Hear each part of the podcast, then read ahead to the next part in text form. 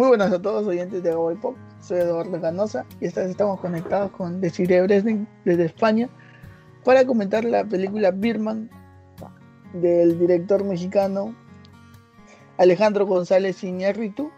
Eh, esta película, a pesar de que tiene algún tiempo, es del 2014, sigue, se está volviendo casi un clásico del cine.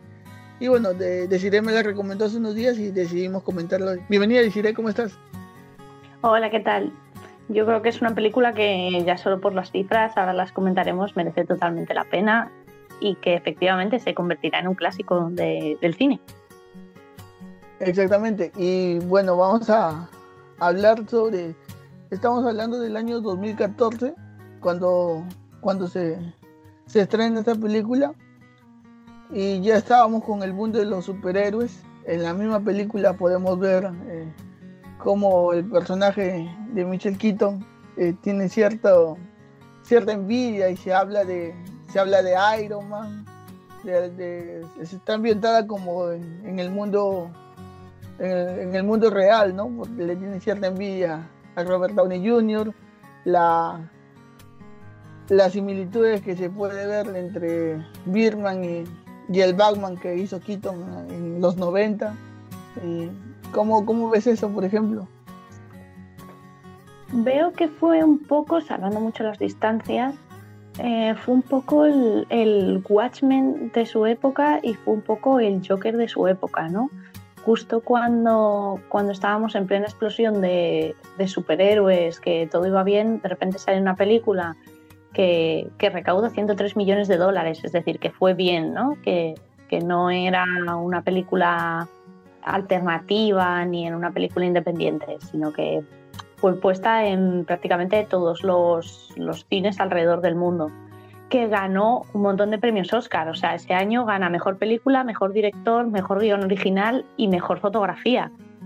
Y mm, que el guion en sí, eh, no sé si es una crítica hacia los superhéroes o hacia el cine de superhéroes, pero sí desde luego pone sobre la mesa eh, qué pasa con los actores cuando dejan una franquicia, qué pasa cuando te haces mayor en todo ese mundo, eh, esos actores de, Hollywood que están a caballo entre eh, Hollywood, los teatros, Broadway muchas veces. Y, toda esa valía, ¿no? Se pone, yo creo que la película habla un poco de hasta dónde llega el enfrentamiento, eh, dónde llega la carrera de un actor, etcétera. si estarás de acuerdo. Claro, eh, Birman va básicamente de lo que de lo que era la, carrera del personaje de Michael, Michael, Keaton, que había tenido un personaje muy popular, que bueno, se llama Birman, era un superhéroe. No se habla más en la película sobre la trama que había tenido, pero sí se especula que habían sido dos películas y que, bueno, ya creo que por la por cómo estaba Keaton en esa época no, iban a poder hacer una tercera parte, pero también hablan mucho de, de, los conflictos existenciales que puede tener no solo un actor, sino una persona en cuanto a la grandeza de su, de su vida, ¿no? Michael Keaton buscaba hacer algo grandioso porque ya había sido grandioso, pero quería seguir haciendo historia. Mm. Sí, además eh, sucede algo muy curioso con Michael Keaton, que es que a través de Birman él también nos está hablando de su propia carrera. O sea, su propia carrera como Batman, que es uno de los Batman más criticados, su carrera, de hecho en 2017, que ya después de Birman, irónicamente hace del buitre en Spider-Man Homecoming. O sea que habla de sus propias idas y venidas, que yo creo que era lo interesante. De hecho, después de cuando comienza la película, después de la cita de Raymond Carver, que es supuestamente el, un poco el, el guion que quiere adaptar a teatro, uno de los cuentos que quiere adaptar a teatro, el personaje de Michael Keaton, ¿no? que se lo dice a la crítica que ha gastado como todo su dinero en organizar eso para que le reconozcan como actor eh, después de todo eso lo que surge es como una toma muy surrealista en la que el propio Keaton está como levitando en el camerino, ¿no? Eso ya nos dice por dónde va a ir, que va a ir eh, sobre algo existencial, pero en un ambiente realista, que siempre que pasa algo surrealista, siempre lo vemos desde la perspectiva de Michael Keaton. Em, entonces yo creo que estaban prácticamente solapados el, personaje en este caso con lo que nos estaba contando también el actor, porque habíamos tardado en volver a ver a Michael Keaton en algo tan grande. Claro, los, la, primera escena donde lo vemos levitando te hace suponer que, que puede también ser una película de la clásica película de superhéroes en su momento algún tráiler y cosas así, eh, se especulaba que podía ser una película de superhéroes, pero cuando ya ves la película te, das cuenta que no, casi toda la película está ambientada en un teatro y, vemos también la, crítica que a veces se le hace o la lucha que puede haber entre el teatro y el cine. Eh, recordemos la, la conversación que tiene el personaje de Keaton con la crítica de teatro y ella le dice que los actores de cine son celebridades no, que, no son artistas, por ejemplo. Sí, yo creo que esta es como un, debate dentro de, los propios elencos de, Hollywood. Muchas veces están, eh, no sé si peleados, no sé si hasta ese punto, pero sí es verdad que eh, los críticos tienen opiniones mm, muy radicales en torno a si eres a un actor de Broadway o si eres un actor de cine o si eres un actor de teatro. De hecho, hay muchos de ellos que efectivamente hacen lo mismo que el personaje de Keaton, que es eh, estar antes o después de, de hacer películas, incluso muy conocidas en el teatro, para probar un poco, no su valía como actores, pero sí para decir que oye, que yo también puedo hacerlo, que soy igual de válido, que estar en el cine no me quita volver a los teatros y hacer cosas.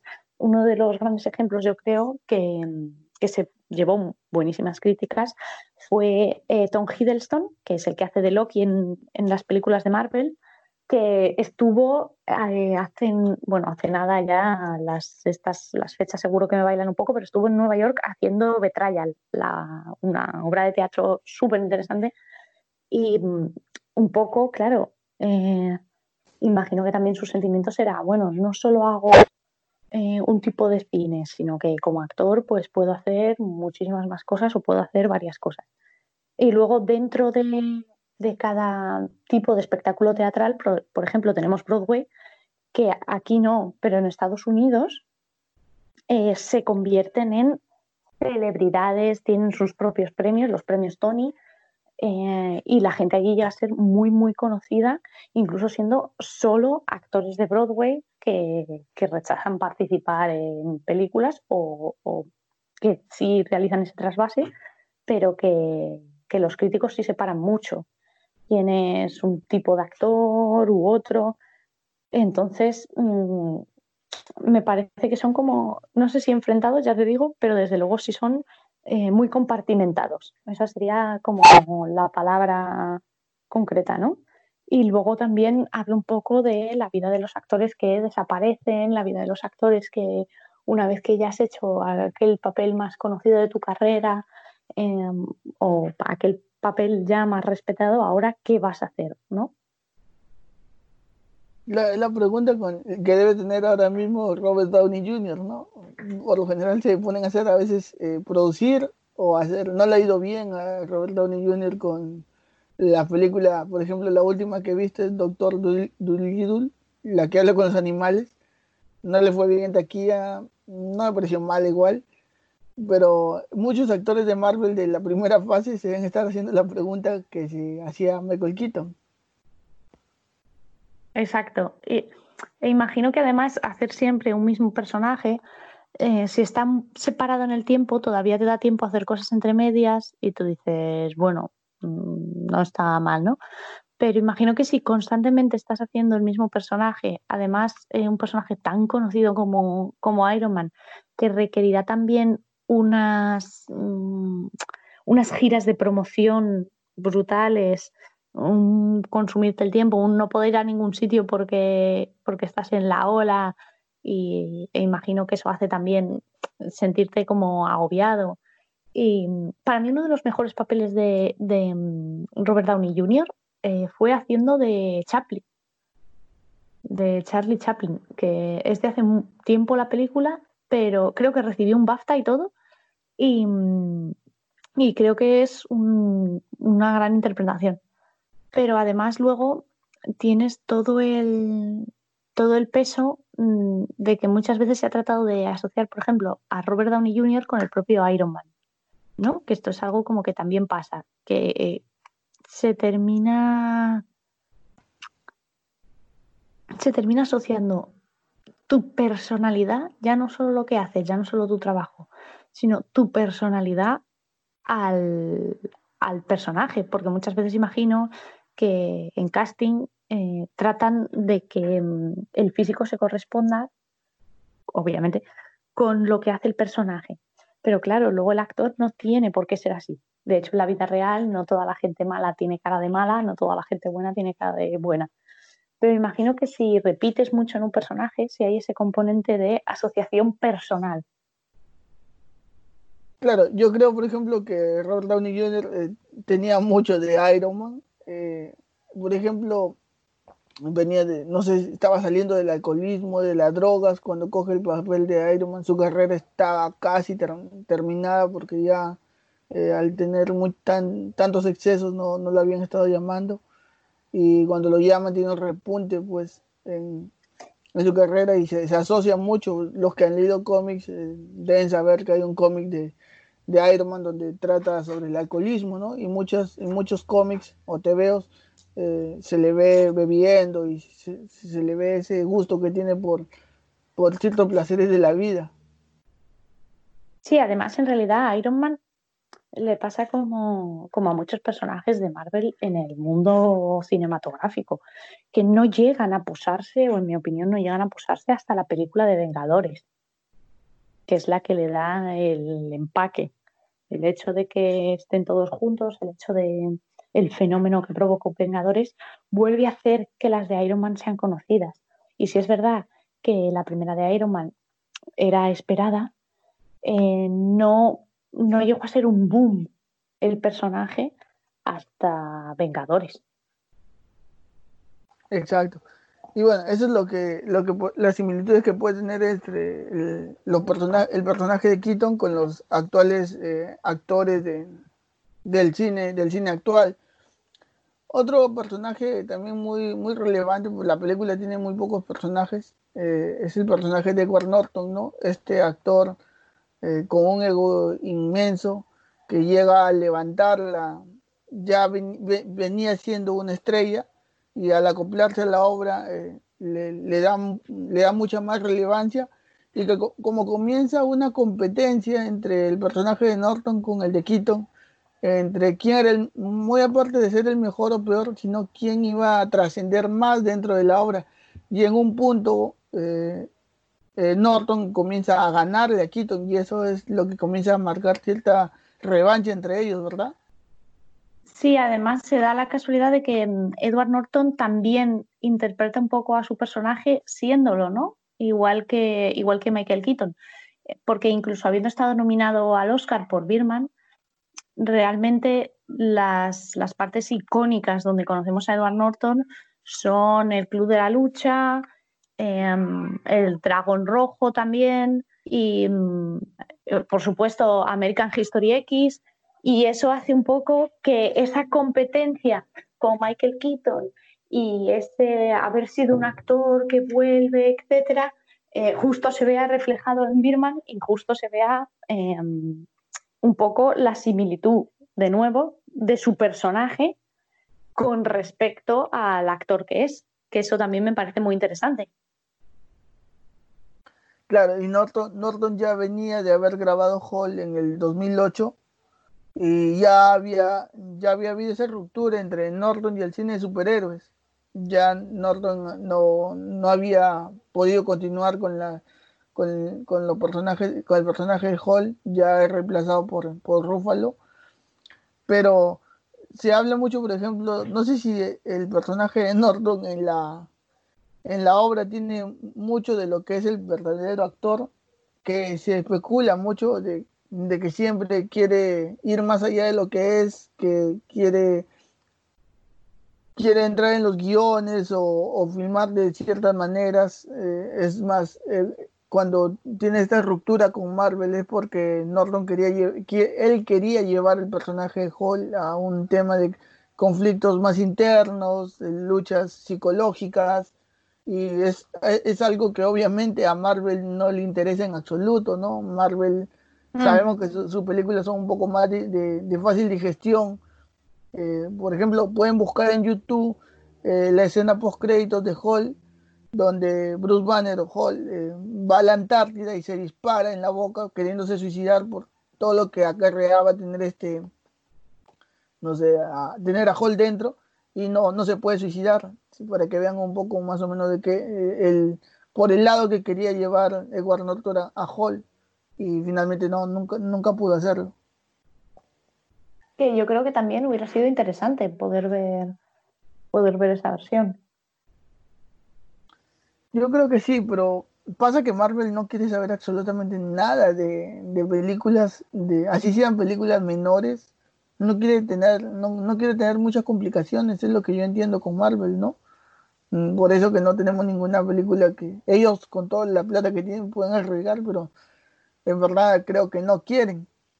Mm. Y eso es en cuanto a Norton, que también me parece, su papel me parece genial, el papel en la película muy bueno. No llega a opacar a, Keaton porque la estrella es Keaton y, y las líneas que tiene no son cortas, pero son menores a las que a, a, de Keaton.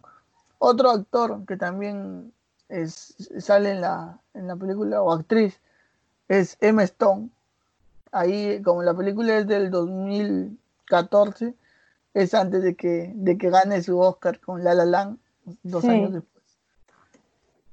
Y bueno, también, también un personaje pequeño, pero también con muchos conflictos, ¿no? La hija drogadicta, eh, con padre ausente, no tenías este, este, este rechazo a Keaton por el hecho de, no haberlo tenido siempre, que, él siempre se había dedicado a su, a su carrera y puede ser también una, un reflejo de lo que tal vez eh, pasen algunos actores con, sus con sus hijos o con su familia, ¿no?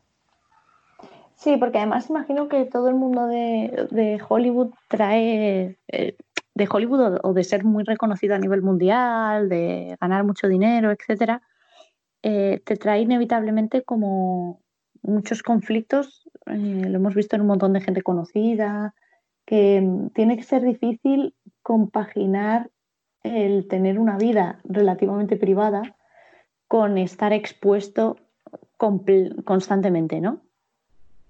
De hecho, eh, Emma Stone, que relacionada con el mundo de los superhéroes, está en que en Amazing Spider-Man hizo de, de Gwen Stacy. Em, yo creo que, el personaje de Emma Stone es, son esos hijos un poco dados de lado porque, porque han elegido sus padres su carrera en, lugar de a ellos, ¿no? Que imagino que no se tiene tiempo para todo y que, y que hay que elegir y muchas veces pues no se elige tan correctamente. O, niños que, hemos visto en Hollywood que lo han tenido todo y que, que sin embargo no, han sido felices o, han tenido que encontrar la felicidad muchas veces en cosas que no, que no tienen nada que ver con sus padres. Decía em, la hija de, Will Smith que, que, ella precisamente lo había tenido todo y que, que realmente eso eh, su hermano colapsó además, en plan, lo pasó muy mal y ella misma eh, tuvo que, volver a, través de la música en su caso, que ahora es cantante, además es, una cantante bastante buena, eh, Willow Smith. Em, pero dice, yo volví a través de la música, pero claro, ni siquiera era culpa de mi padre. Pues él siempre ha intentado mm, estar conmigo, estar tal. Dice, pero era culpa de mm, haberlo tenido todo y en realidad no saber dónde ir, ¿no? Imagino que muchas veces eh, el perderte en todo ese mundo eh, tiene que ser bastante fácil, entre comillas. Em, imagino que toda la oferta que tiene que haber en el mundo de Hollywood tiene que ser muy complicada. desde drogas, como representan en Birman, a fiestas, a darte la impresión de que eres conocido de nacimiento o eres famoso de nacimiento, pero tampoco sabes muy bien por qué. Eh, imagino que todo eso, si además eh, eh, tu padre, que es el personaje que está representando Michael Keaton, baja de una escala en la que estaba, tú te ves también condenado a bajar porque tu fama dependía de la de tu padre, pero en realidad tampoco sabes qué está sucediendo. Si a todo eso además le agregas que quieres seguir una carrera de actuación o si quieres seguir mm, algo similar, pues tiene que ser una locura, porque ¿cuántos hijos de actores han sido más famosos que sus padres? Un montón, y cuántos hijos han sido mucho menos conocidos que sus padres, que también hay otro montón, ¿no? Que no termina dependiendo en última instancia de, quién eres hijo en Hollywood. Imagino que eso te puede abrir puertas, pero no puede hacer que las atravieses. Claro, no, no siempre, no siempre te, ayuda, pero obviamente es un empujón adicional que tienen, ¿no? Tenemos ahorita a varios hijos de, de actores, la hija de Sylvester Stallone, que está haciendo alguna película de terror. Eh, la, creo que la mejor hija de actor famoso es la hija de la de Stranger Things. Mm, se me fue el nombre. Um, Millie Bobby Brown. No, pero es, no, no, no, la, la hija, la Maya Howe. La hija ah, de Uma Thurman. la hija de, sí, de San Joque y Uma Thurman. Me parece, por ejemplo, muy buena actriz. El, papel que ha hecho en Stranger Things, yo creo que le, va a dar relevancia. Supongo que hace algunas semanas leí algunas quejas de ella en cuanto, por ejemplo, a, a la generación de sus padres, que no es nuestra generación, Eh, quejándose de que no habían hecho nada y que el mundo estaba como estaba por culpa de que sus padres no habían hecho nada, pues, ¿no? Y bueno, ella tiene también, la veo con proyección, la hija de Maturman, más que las otras hijas de famosos. Luego de comentar ya de, detalles de los actores, que bueno, casi hemos comentado a todos los actores que participan en la película, también tenemos al asistente, que es eh, no puedo pronunciar el nombre de, este actor, pero es el de Resacón en Las Vegas, en España, y qué pasó ayer acá en Latinoamérica. Eh, también es, para los momentos que él sale, son momentos muy relevantes, ¿no? Siempre era el, personaje que quería poner, eh, poner en la tierra a Quito, ya que siempre quería irse por las ramas, y él es el que, el que le trae un poco de realidad en la, en, en la vida que estaba teniendo Keaton con su obra, ¿no? Sí, yo creo que, en general todos los, secundarios siguen, siguen teniendo como ese, mm, ese tono autorreferencial hacia, la, hacia, sí mismos también. Tanto eh, Galifianakis, es que es muy complicado, como Naomi Watts, eh, yo creo, como Amy Ryan, yo creo que, siguen manteniendo como ese tono autorreferencial de, de brumas o de cosas que se en el mundo del teatro, de Hollywood, que es yo creo un poco lo interesante, ¿no? Que siguen que mantienen ese juego. Yo creo que todos mantienen ese juego. Es verdad que en el caso de Edward Norton es más reseñable porque el guiño ese autorreferencial hace referencia a su propia reputación de perfeccionista, ¿no? Pero, pero yo creo que se ve en todos en general. Luego, esto es más o menos para que ustedes vayan entendiendo la, trama de la película, ¿no? De cómo, cómo se iba desarrollando los, los personajes, eh, ahí ya tenemos, ya estamos casi a media película y ahí es donde empezamos ya a ver, eh, por ejemplo, los, podemos comentar algo que también me pareció muy, muy interesante, es el plano secuencia. Este plano que nuevamente se ha puesto de moda eh, aquí en febrero nada más, que se, habló mucho, que lo, usó el director de 1917, pero eh, el director de Birman también lo usa, ¿no? Y como por ejemplo, eh, se dice, ¿cómo cómo fue posible ser que Birman pareciese un único plano secuencia? o toda la película tú crees que es un único plano secuencia, pero no lo es, ¿verdad?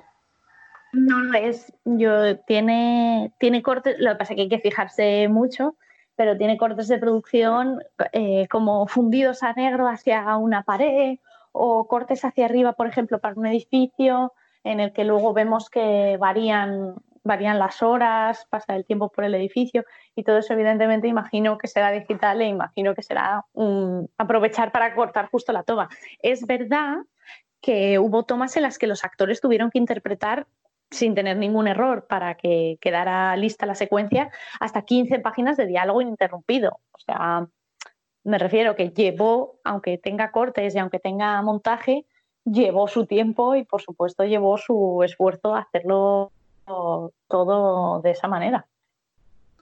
Por ejemplo, el, director de, de, fotografía se llama Emanuel Lubezki eh, él, dice, él dice, por ejemplo, que algunas tomas llegaron a tener incluso una duración de 15 minutos, lo cual supone todo un logro de sincronización entre los elementos que componen toda la escenografía. El plano secuencia es, para los que nos están escuchando ya más o menos saben algo de cine, no tampoco soy experto, pero es una escena que se filma de, una, de un solo tirón, ¿no? O sea, no puede haber errores, todos los actores tienen que estar muy concentrados porque si cometen un error, eh, toda, la, toda, la, toda la escena se va al tacho. Eso es, porque es una escena en la que no se va a cortar ni se va, ni se va a montar dentro de la propia escena. O sea, es como si, si fuera una unidad. Entonces es complicado porque no, por ejemplo, no puedes hacer eh, planos de réplica contra réplica, tienen que estar todos los actores en el set en ese momento, todo lo que vaya a salir. Entonces es bastante complicado de coordinar. Yo creo que las mejores escenas de plano secuencia que yo he visto em, son las de los hijos de los hombres. que es de otro mexicano. Eso es. Eso es, de Cuarón y que me parecen impresionantes por todo lo que transmiten y, por cómo están hechas y por cómo narran la historia, ¿no? porque se está narrando un poco el caos del mundo. No, tampoco voy a hacer mucho spoiler para esa película, pero es una película que totalmente recomiendo. Y, es verdad que es tremendamente complicado grabarlo. De hecho, 1917, eh, ¿no? Yo creo que ha sido la última película de gran, gran presupuesto de, en plano secuencia. Claro, me pareció buena también la película. Me, me, agradó, me, agradan las películas de la Segunda Guerra Mundial y esta es de la primera. Eh, si no la han visto, véanla también. Y eso, por ejemplo, en cuanto a, a, detalles técnicos. Otra de las escenas que también es muy, no sé, que es muy curiosa es la escena donde sale en calzoncillos caminando por el Times Square, ¿verdad? Sí, porque además creo que había gente real en esa, en esa escena, que se usó, o sea, eran exteriores, pero eh, eran peatones de verdad. Quisieron mantener. Normalmente imagino que esas escenas se graban en otro sitio que no sea el pleno Times Square, como en esta ocasión sí que pasó.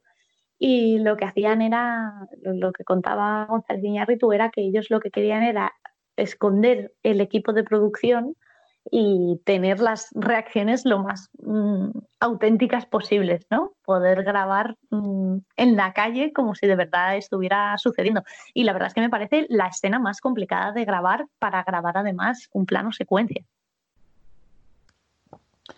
claro, ver a Keaton caminando en, las calles de noche, no sé en qué, en qué tiempo habrán grabado, o sea, en qué estación, de, en qué época del año, pero la, la, gente se ve muy sorprendida, que es diferente cuando tú, cuando, o sea, no son actores, no son extras esas personas, son personas reales que estaban caminando por ahí, y al no saber que se estaba filmando una película, eh, tienen todas esas caras de impresión, de de que se sienten sorprendidos de verlo. Supongo que muchos o, varios o todos conocían que era en el que caminaba.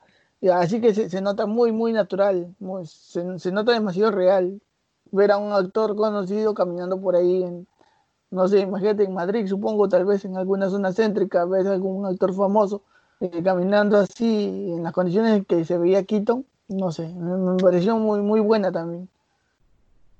Claro, tú imagínatelo por Gran Vía, por ejemplo. Sería como, como muy curioso. Yo creo que, mm, que además hay, hay como muchos toques de, mucho realismo, pero a la vez ese realismo hace que, contraste totalmente eh, toda la parte eh, surrealista. Un poco, un poco como estilo, como si fuera un relato de Borges, ¿no? Que Iñárritu siempre ha dicho que es una de sus, de sus máximas influencias. Meter ese, ese realismo mágico extraño, de de repente meter un elemento sorpresivo, mítico, pero que, sabes que puede ser una imaginación, en este caso del personaje de Keaton. Exacto. Y ahí es donde ya vamos entrando a, los, a la trama media de la película. Luego de este, de este, de esta escena es cuando, por ejemplo, ya él siente que vuelve a tener grandeza, ¿no? Porque logra entrar al teatro, eh, logra completar su, escena, y la gente se queda maravillada, es, como un empujón que él tiene para de nuevo volverse a sentir relevante en, el mundo de la actuación. Es entrar, salir en calzoncillos y entrar por la puerta trasera del teatro, y hizo que el público que estaba ahí viendo la obra se sienta muy, muy impresionado con la actuación. Además, eh, creo que ponen al personaje en un ¿qué vas a hacer cuando ya no te queda otra opción? Porque la opción de, entrar al teatro eh, fingiendo con la mano, la pistola, etcétera, em, es porque no le queda otra opción, ¿no? Solo le queda actuar y pasar al teatro. Y yo creo que, que un poco nos está contando de qué estás dispuesto a hacer cuando ya no te queda nada por hacer, ¿no? Lo has perdido todo, has perdido hasta la ropa y, ahora qué? Puedes poner una excusa y no y pararlo todo o seguir actuando, que es por lo que se inclina Michael Keaton, por decir, realmente me, me importa todo esto y realmente voy a ir hasta las últimas consecuencias. Exacto. Y, y, y luego de esta, esta escena es luego cuando ya se, cuando ya tiene estos, bueno, es antes creo, de, que tenga estos delirios de que, de que empieza a volar, porque obviamente cuando, cuando vuela por la ciudad, eh, luego mm. se, da cuenta que había estado en un taxi. Ah, claro, claro, claro, claro. Y de hecho, eh, ahora si quieres, hablando de o sea, avisando de que vamos a hablar del final, hablaremos de ese final también muy, muy, muy eh, surrealista y con muchísimas lecturas. Claro, por ejemplo, en, las escenas que comento, que, acabo de comentar, eh, hay una escena donde, donde sube a un edificio y nuevamente él, él en muchas de las, de las, de las escenas anteriores durante la película eh, se hacía ver o se podía apreciar que él tenía poderes. E incluso llegas al punto de confundirte de si, si en verdad tenía poderes de verdad, si podía, no sé, hacer explotar, eh, volar las cosas como lo hace en su camerino y algunas cosas muy pequeñas que parecía porque tenía algún tipo de poder. Y el, y el personaje de, de Birman que lo, que lo sigue por todos lados, que siempre es como su voz una voz interior que tiene, y no sé si es la misma voz que ha utilizado con el personaje de Batman, porque la voz que tiene el, el Birman, el personaje, es así una voz muy tipo Batman, y le va diciendo, lo va guiando, pues, ¿no? De, en sus delirios de grandeza. Sí, de hecho yo creo, eso lo que comentábamos sobre, sobre todo esto, creo que al final para mi opinión, mi interpretación del final es que él al final sí comete suicidio y, todo lo que estamos viendo en torno a los poderes, en torno a ese surrealismo, es algo que su personaje se imagina, ¿no? Que ha quedado atrapado por un por un personaje toda su vida y que, que ese personaje le ha llegado a causar trastornos, le ha llegado a causar identidades, y, que todo eso es lo que él está oyendo, ¿no? Que serían también como sus propios pensamientos. claro, cuando hablamos del, del final, la escena que antecede este final es cuando es, bueno, es una escena donde él se da cuenta que su, su esposo, su pareja, le es infiel con Norton y llega y se suponía que le tenía que, bueno, previamente a esto él carga un arma, se nota que carga un arma de verdad, tú no sabías hasta qué punto la, iba a utilizar, pero en la, escena real le disparaba a Norton. Yo cuando, cuando vi esa escena, cuando vi esa parte de la película, dije, ahora va a matar a Norton para que, no sé, para hacer algún, algo grande. Y finalmente se termina disparando, ¿no? Se, se dispara de verdad. Uno, no, yo supuse que se había disparado en la cabeza, luego, ahí es donde ahí se puede hablar de los, de los tres finales que, que comentas tú, ¿no? El, el final donde dice, muere al final de la obra, o sea, en esa escena donde se dispara a sí mismo, eh, muere cuando se lanza del hospital, que es la escena, la última escena, ya cuando sale M. Stone y, ve hacia abajo y luego hacia arriba. Y luego el salto por la ventana es simbólico, eh, que M. Stone entiende su mundo. Yo creo que los finales más... Bueno, analicemos el final de la obra de teatro. ¿Qué, qué sería?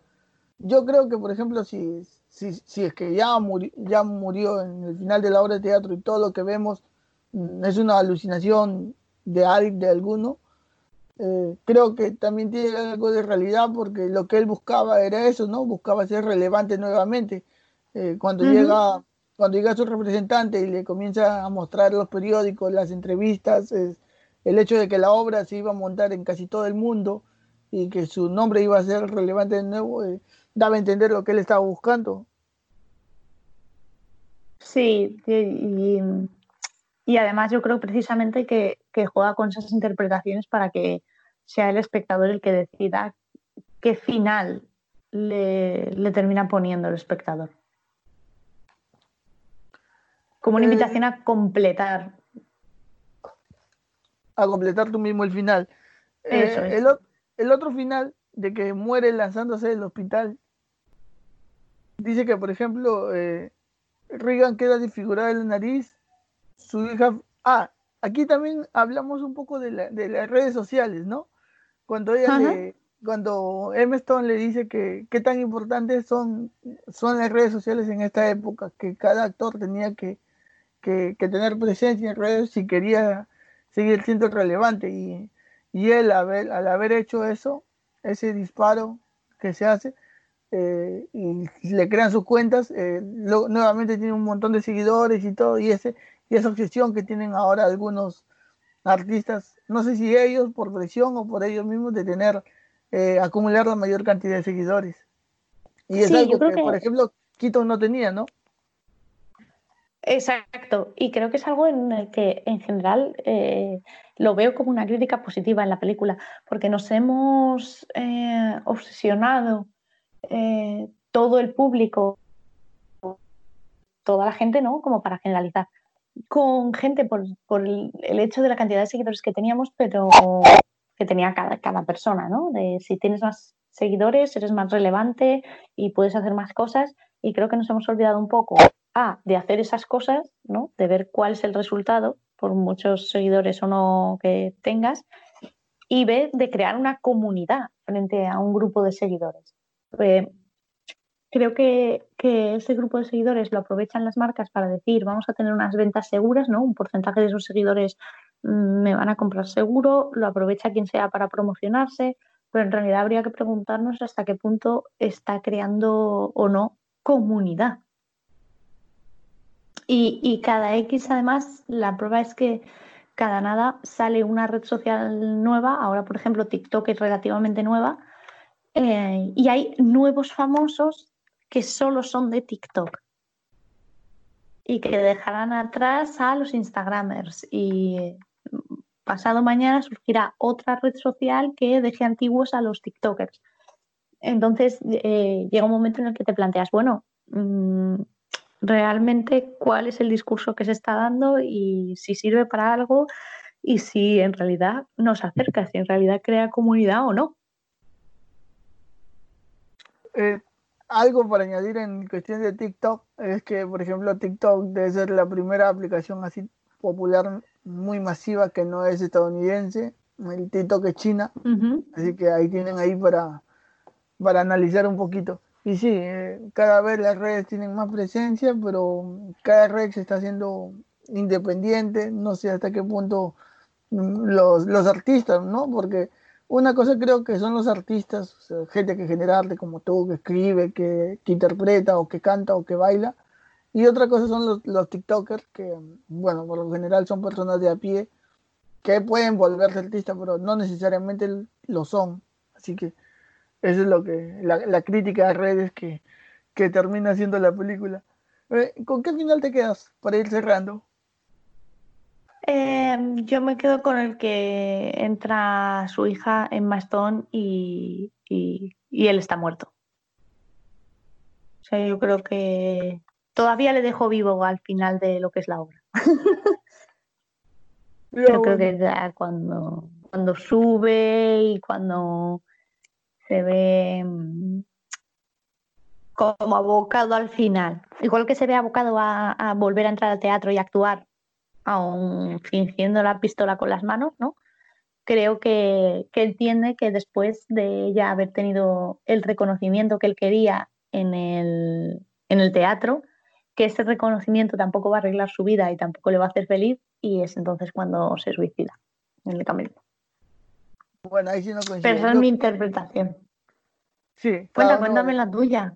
Yo, yo creo que, que muere en el final de la obra, porque eh, todo lo que le dice el representante cuando llega con el periódico y, le comenta que, que todo, toda la prensa estaba atrás de él, que incluso minimiza el hecho de que se había querido suicidar, diciendo que solo se disparó en su nariz y, y se la habían reconstruido, eh, representa todo este, este, este ánimo de grandeza que tenía Keaton y que lo, finalmente lo consigue, yo creo, con su muerte en el final de la obra, pues no eh, la crítica que lee, no sé si alguna crítica, tú que sabes más de teatro, puede criticar también una obra donde el actor principal se mata, no sé incluso si que habrá habido alguna vez donde han surgido algún accidente grave en una obra de teatro, pero no sé, yo, yo no creo que alguna crítica eh, de teatro diga que, que, es genial que un actor se haya, se haya disparado durante su obra, no sé. Y, pero creo que si todo es muy, muy, muy real, y considero que él muere al final de la obra. Es mi, interpretación también. Pues también me gusta, también me parece chula. Así que. Y además es lo bonito de la película, que te deja eso abierto para que para el debate. Sí, para, el debate de de los posibles finales. Y bueno, eso es lo que comentamos hoy, esta película Birman. Eh, mírenla, está en Netflix. Si no, si no tienen Netflix, pueden buscarla en alguna web pirata. Y está muy buena, está muy buena. Eh, de las de, de, de las mejores películas que he visto en los últimos años, eh, relacionada al cine superhéroes, no necesariamente se le puede considerar una, una película de superhéroes, pero que tiene mucho que ver con los conflictos que pueden tener estos, estos actores que, no sé si se encasillan, pero que interpretan por mucho tiempo a, a cierto personaje. Es lo, mismo que le puede pasar a, los actores de series muy largas también. Y bueno, eh, eso sería todo por hoy, deciré. Eh, eh, si quieres, nos pueden seguir. Igual a Desiree la pueden seguir en Twitter, en Instagram como Desiree Bresne, a nosotros como Gawal Pop. Y bueno, es, ¿con qué quisiera cerrar? con la recomendación de que, de que vean la película e interpreten cada uno su final. Sí, vean la película, interpreten su final y si quieren déjenlo en los comentarios o, escriben a decir algo y podemos ahí discutir un poquito más. Muchas gracias. Exacto. Nada, siempre gracias a ti. Un saludo.